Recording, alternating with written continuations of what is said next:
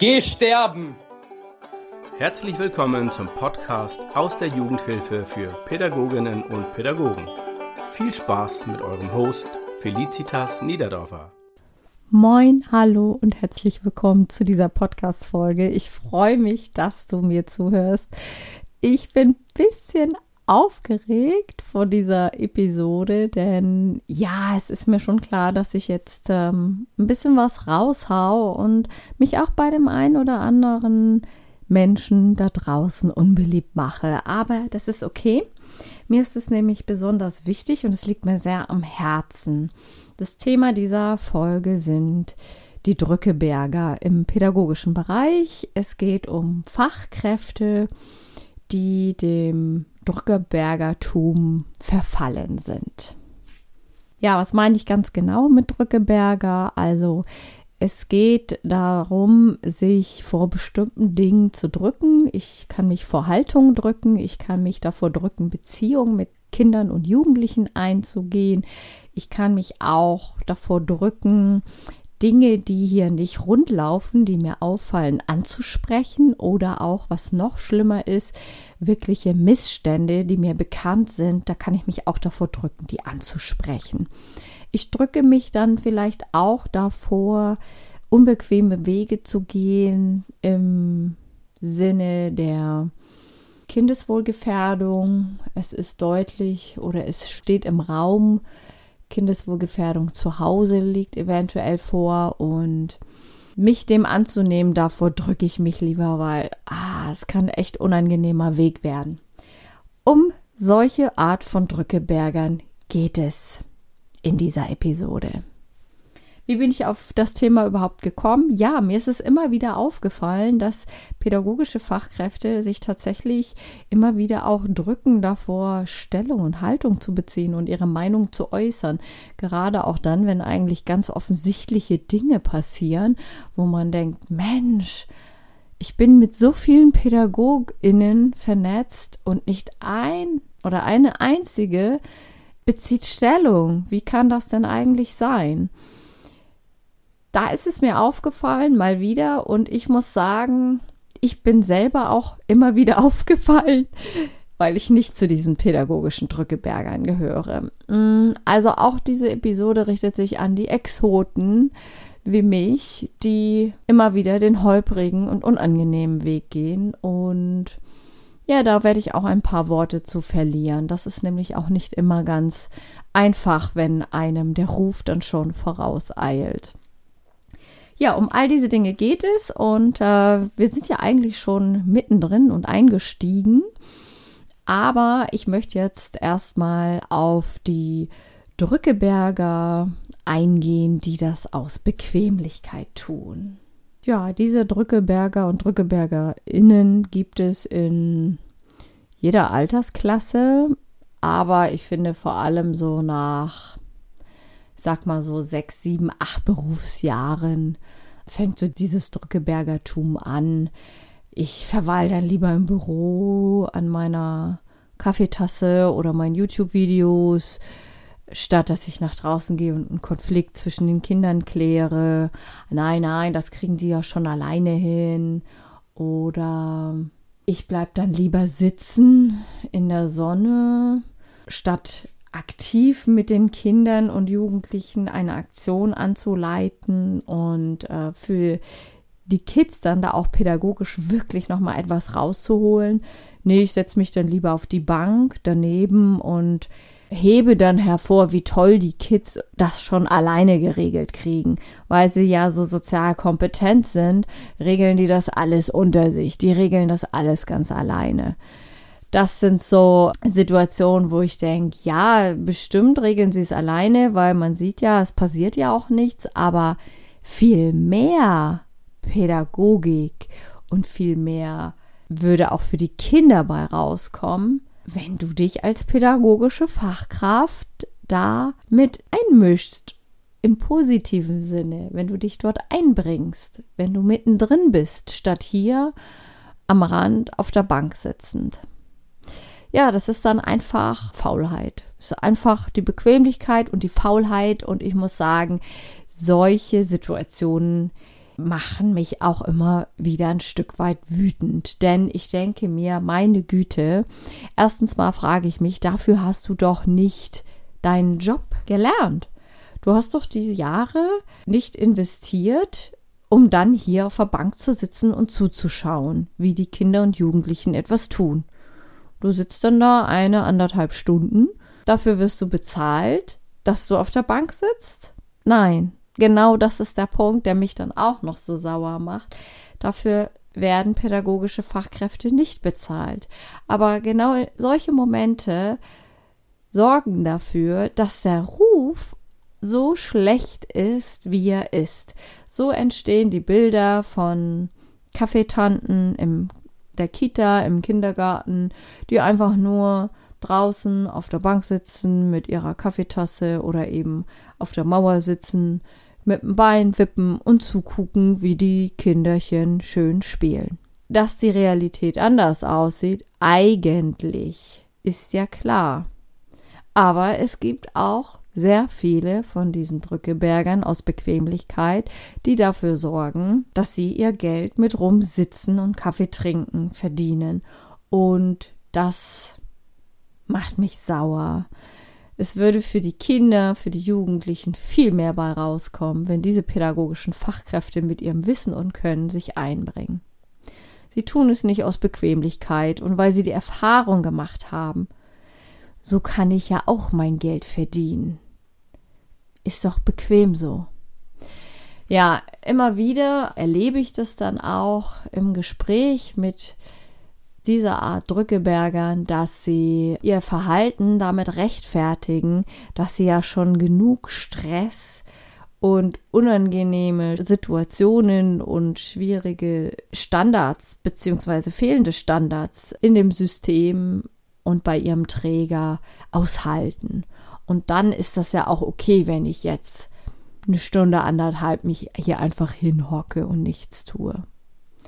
Ich motiviere jetzt mal all jene Drückeberger aus Bequemlichkeit und Drückebergerinnen, Drückebergerinnen, so, dass ihr bitte einfach euch mal besinnt, als ihr euch für den Beruf entschieden habt was war eure Motivation? Und kramt, bitte öffnet diese Schublade, kramt diese Motivation wieder heraus und nehmt euch doch mal vor, dass ihr zumindest, wenn ihr fünf Arbeitstage in der Woche habt, dass ihr zumindest an drei Arbeitstagen diese Motivation wieder vorne anstellt und erwischst du dich in dem Moment, wo du denkst, ach, jetzt bleibe ich hier sitzen und es ist jetzt klar, jetzt läuft dies und jenes Angebot und das geht eine Stunde und ich sitze jetzt hier eine Stunde mit meiner Tasse. Nein. Wenn du dich erwischst in diesem Moment, stell deine Tasse weg, klatsche in die Hände und sag zu den Kindern und Jugendlichen, alles klar, ich bin dabei. Welche Rolle soll ich haben? Bring dich ein. Erinnere dich an diese Motivation, weshalb du den Job gewählt hast. Und dann wirst du mal sehen, was du dann auch von den 60 Minuten oder 90 Minuten hast, die dabei rumgekommen sind. Für dich kommt nämlich auch viel, viel mehr dabei rum, als nur beim Kaffee trinken. So, und dann erlebe ich es auch immer wieder, dass sich Menschen drücken vor Haltung beziehen. Und das finde ich ganz, ganz schade. Ich habe angedeutet schon in der Anleitung, dass ich nie dazu gehörte, aber ich kann schon auch verstehen, welche Begleiter die Menschen, die Fachkräfte haben, dass sie sagen, oh nee, das Thema, das ist mir irgendwie zu heiß. Lass mal, da traue ich mich nicht ran. Ich, äh, nö, nö, nö, da will ich lieber nicht mitmischen. Das ist Unsicherheit, was passieren kann oder könnte, wenn ich mich jetzt mit diesem Thema zu weit aus dem Fenster lehne. Dieses Bild beinhaltet ja schon diese Angst und Sorge. Ich lehne mich zu weit aus dem Fenster. Was könnte alles passieren? Ich könnte runterfallen, ich könnte runterfallen und nicht aufgefangen werden. Vielleicht kommt auch noch jemand von hinten und schubst mich. Also gibt es mehrere Varianten und das sind Unsicherheiten und Ängste und Sorgen, die dann dazu führen, dass jemand, eine Fachkraft merkt, okay, ich, an dieser Stelle ziehe ich mich raus. obwohl eigentlich klar ist für die Fachkraft, das, was hier passiert, das widerspricht meinen Idealen und meinen Werten und meiner eigentlichen Haltung. Und trotzdem entscheidet sie sich, sich daraus zu ziehen und nichts zu unternehmen. Ich habe die guten Gründe benannt und die sind nachvollziehbar, die hatte ich auch, aber für mich kam das nie in Frage. Ich habe mich immer hingestellt und bei meinem Träger, wo ich viele Jahre beschäftigt war, acht Jahre, da eilte mir tatsächlich auch schon immer mein Ruf voraus. Oh, jetzt hat Feli wieder irgendwas entdeckt. Oh, jetzt ist ihr wieder irgendwas aufgefallen. Oh, Feli wieder. Und wenn ich nun Kollegen von damals frage, was schätzt du denn an mir? Dann bekomme ich die Antwort, dass du nie ein Blatt vor den Mund genommen hast. Also damals war das schon auch manchmal schwer für mich. Ich war dann die Feli, die wieder irgendwie Ärger, Trouble, Stunk gemacht hat, in Anführungsstrichen, beziehungsweise habe ich dafür gesorgt, dass wir uns auch mal unbequemen Themen widmen. Dieses Unbequeme hat, gefällt eben nicht jedem. Aber wir haben gar keine andere Wahl, wenn wir uns alle entwickeln wollen und auch wenn ein Träger sich entwickeln möchte, wenn ein sozialpädagogisches Team sich entwickeln möchte, wenn die ganze Wohngruppe sich entwickeln will, wenn es um Leitbild geht, wenn es um Haltung geht, dann müssen wir auch ganz unangenehm selbst reflektieren und mal ganz genau hinschauen, was tun wir denn eigentlich im Alltag?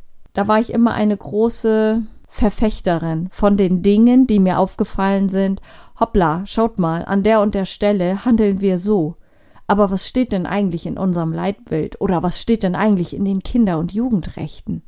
Ich bin da immer wieder mal eine Exotin gewesen und wie gesagt, äh, manche KollegInnen haben auch mit den Augen gerollt, oh Gott, jetzt hat Feli wieder irgendein Thema entdeckt. Aber jetzt, nach vielen Jahren, werde ich dafür geschätzt. genau dafür werde ich geschätzt.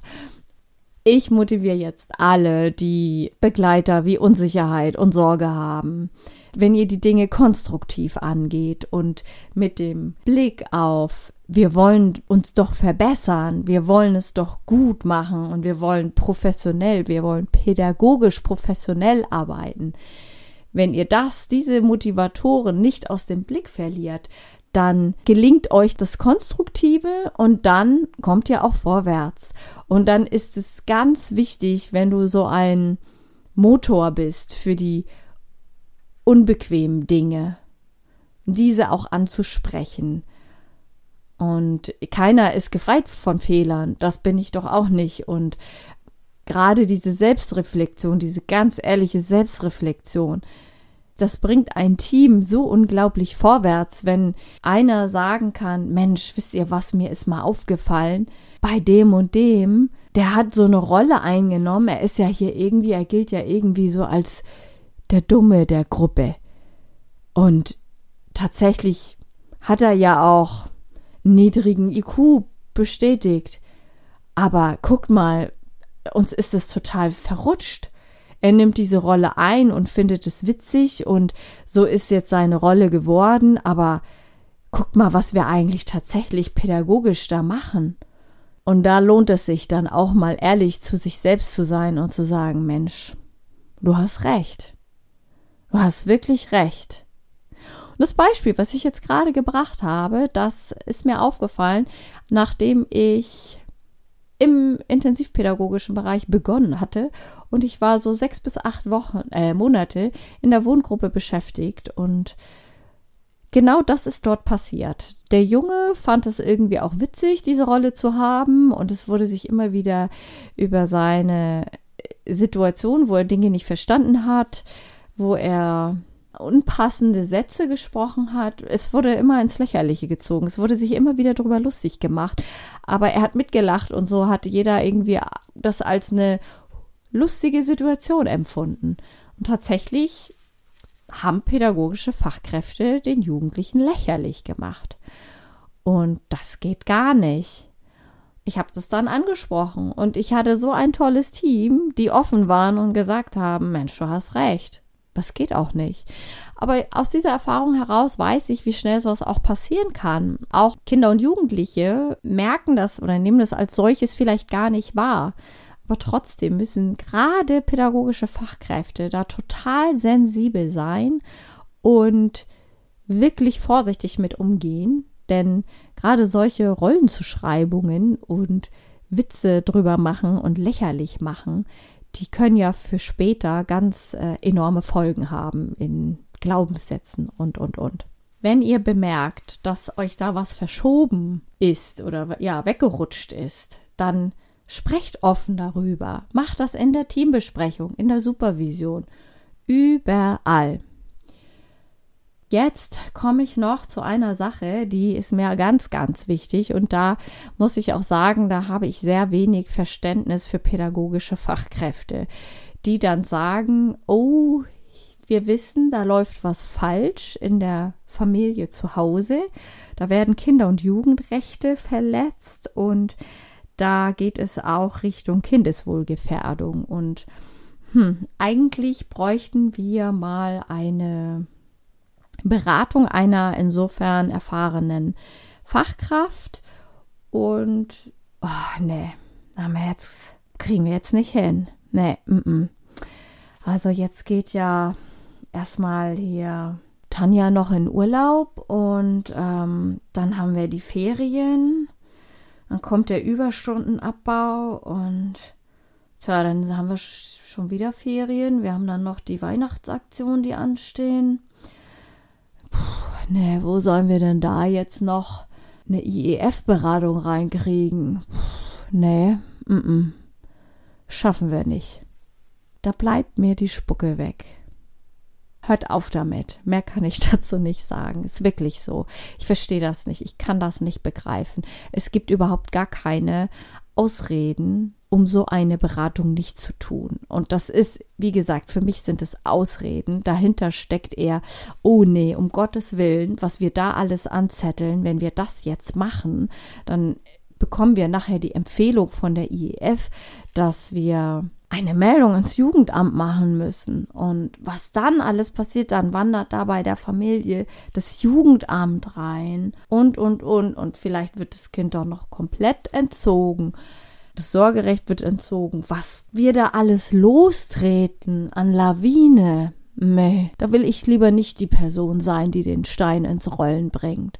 Das ist ein Drückebergertum, was ich nicht verstehe und auch nicht akzeptiere. Das muss ich einfach mal so sagen. Es geht dabei um Kindeswohl, um die physische und psychische Unversehrtheit von Kindern und Jugendlichen. Und jede pädagogische Fachkraft, egal in welchem Bereich du arbeitest, das ist ganz egal, ob du in der Kita bist, in der stationären Jugendhilfe, in einem Hort, ob du in der offenen Kinder- und Jugendarbeit arbeitest, in einer SGA, das ist ganz egal. Das ist deine Pflicht, bei solchen Themen aktiv zu werden. Und da gelten keine Ausreden. Dein persönliches Befinden ist da zweitrangig. Ist man jetzt Berufseinsteigerin und kennt die Wege noch nicht so, dann habe ich da totales Verständnis für, aber dann such dir jemanden, der die Wege kennt. Wende dich an die Leitung. Dann ist deine Leitung schon mal mit in Verantwortung, etwas zu tun. Und wenn dies nicht weiß, dann hat auch sie wieder eine Leitung. Und dann wird die mit einbezogen. Wenn alle sich wegducken, musst du eine anonyme Meldung machen. Auch diese Möglichkeiten gibt es dann noch. Aber dich selber komplett zu drücken, das akzeptiere ich in solchen Fällen nicht. So, jetzt schließe ich diese Podcast-Folge mit einem Satz, den mal all meine Newsletter-Abonnenten kennen. Das ist ein kleiner Slogan von mir. Always keep your noise high in diesem Sinne, hör auf dich zu drücken und stell dich hin, sei laut und beziehe Haltung. Schön, dass die Folge bis zum Schluss interessant für dich war. Mehr Jugendhilfe-Content von Felicitas gibt es auf Insta unter felicitas.niederdorfer und im Newsletter Game Changer Post. Denn Jugendhilfe is better with letter.